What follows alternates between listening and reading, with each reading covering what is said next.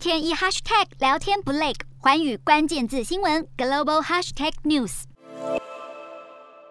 东帝汶的新任总统霍塔上台，在就任典礼上面，霍塔是承诺，在这个东南亚最年轻的国家庆祝独立二十周年之际，打破了长期以来的政治僵局，致力推动东帝汶加入东协。那么，东帝汶在二零零二年才从印尼独立出来，而七十二岁的霍塔曾是东帝汶的前总统，也是诺贝尔奖的得奖者。那么，在就职典礼上，霍塔与前总统古特瑞斯拥抱，并且也呼吁近年来关系动荡的敌对政党之间应该要团结。另外也表示将扩大与中国的双边关系，同时也赞扬美国在基础设施方面的发展。一番言论也显示了霍塔两边都不得罪的政治态度。